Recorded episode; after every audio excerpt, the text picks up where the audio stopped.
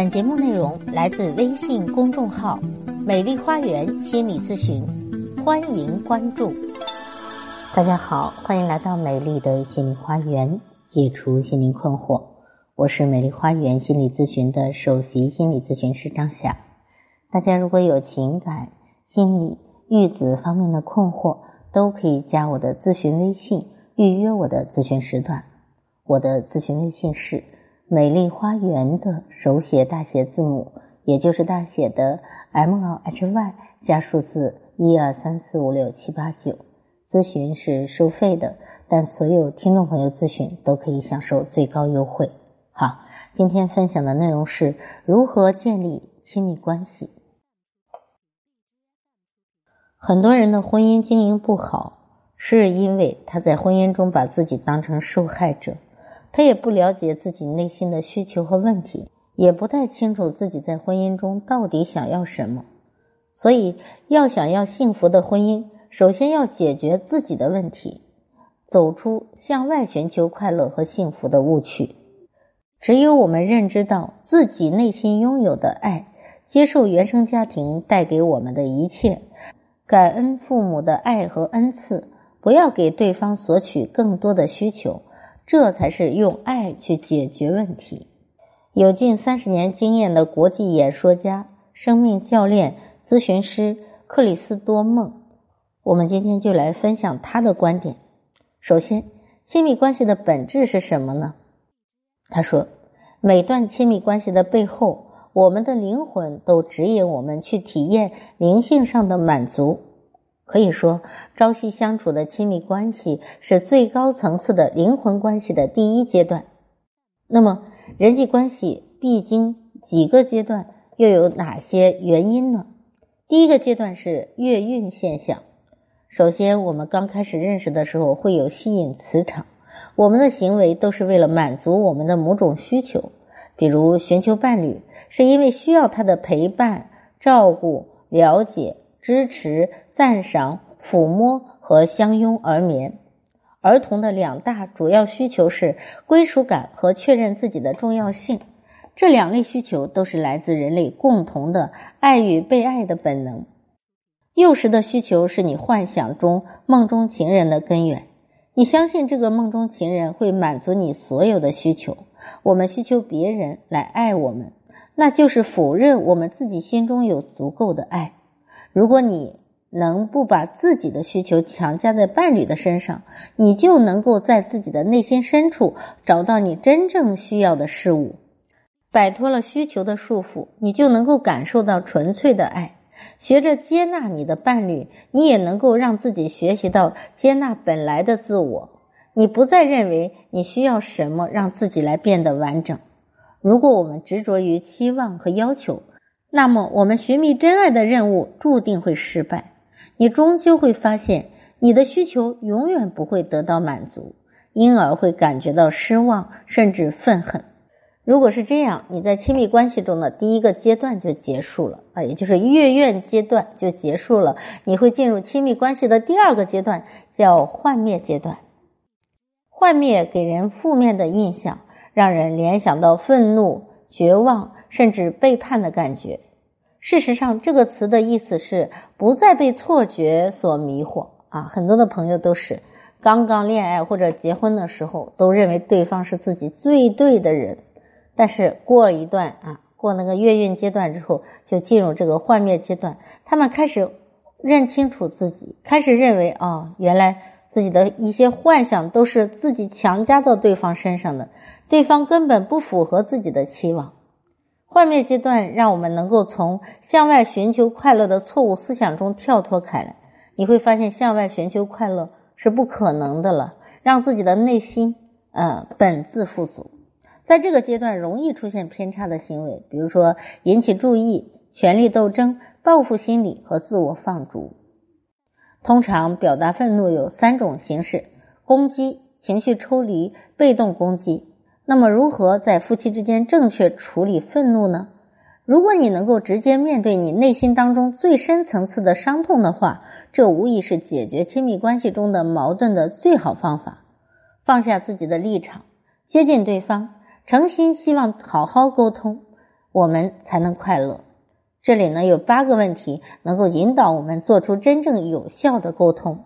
比如，我到底想要的是什么？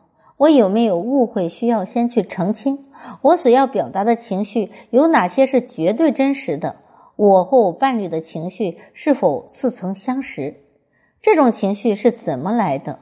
我该怎么回应这种情绪？而情绪的背后有哪些感觉？我能不能用爱回应这种感觉？爱是能够回应一切痛苦的。在亲密关系中，痛苦其实是一种转机，能够让我们成长并摆脱目前所受的限制。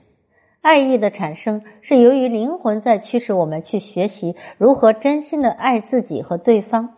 它能让我们克制冲动，用负责的态度来处理心中的不快，让我们不再说出责怪或者指责的话，而是用理解、体谅的话来替代。这样，在亲密关系中，我们才能够成长并了解真正的自己。第三，内省阶段。内省阶段是你监视自己内心并发掘所有亲密关系的源头，它让你有更深的洞察力，去揭开错觉的面纱，从而大大的改变你对自己的看法。把亲密关系当做学习无条件的爱的途径，那么你的决心能够让你度过难关，体验更美好的快乐和亲密。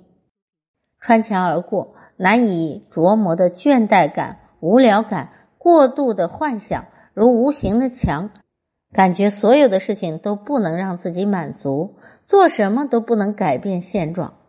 那么，受害者监牢啊，受害者心态往往是遇到问题的时候，有三种身份来看待它：是受害者，还是迫害者，还是拯救者？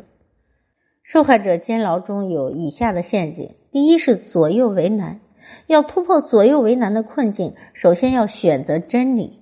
真理就是自己内心里真的想要什么，其次是愿意接受两个选中的任何一个，或者两个都不选。在两难的时候，不要把自己当成悲剧的主角，诚心的去追随你的内心，一切都会因此而峰回路转。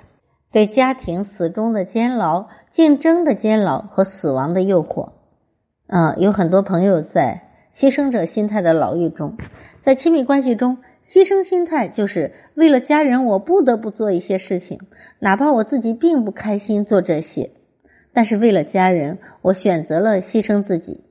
牺牲心态呢，会以三种方式危害亲密关系。第一，你会觉得自己是被迫牺牲的，你因此会感觉到愤恨。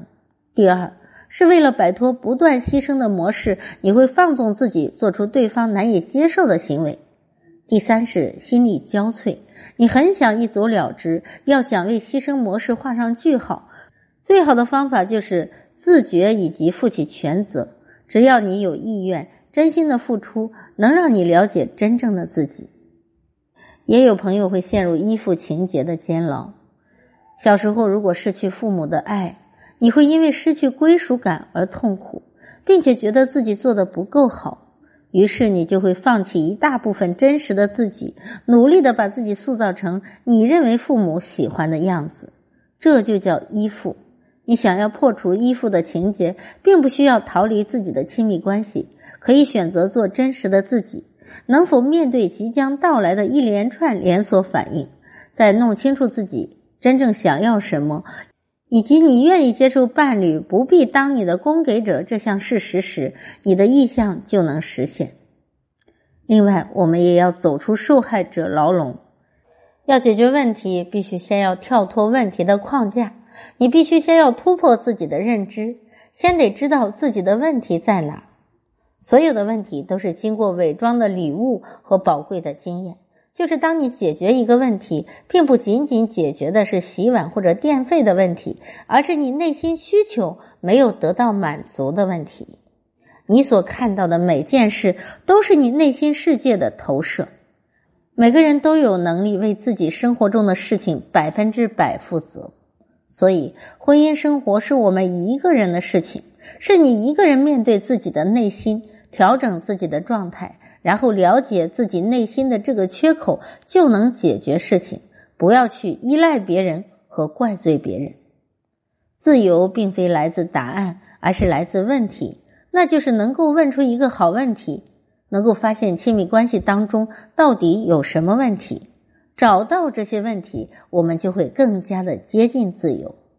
没有什么问题是大到爱无法解决的，一切的问题，只要我们用爱来对待，用爱的方法来解决，就一定能够解决。那么，亲密关系过了那三个阶段，就到了第四个阶段——启示阶段。我们可以从量子隧道中得到启示，在日常生活中，不管陷于怎样的困境，只要我们的意愿是想了解无条件的爱。就有机会穿越量子隧道，从而立刻体验灵魂关系。相信爱，相信只要决心选择爱，就能度过所有难关。不管是一步一个脚印的走过亲密关系的所有阶段，还是走快捷方式穿越量子隧道，到最后，灵魂都一定会让我们了解到爱的真正目的，从而踏进灵魂关系的大门。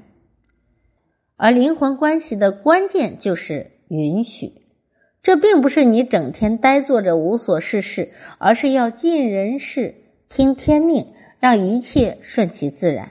如果你能够明白允许的道理，那么你所做的事儿就是出自灵感、创造性的想法以及启示。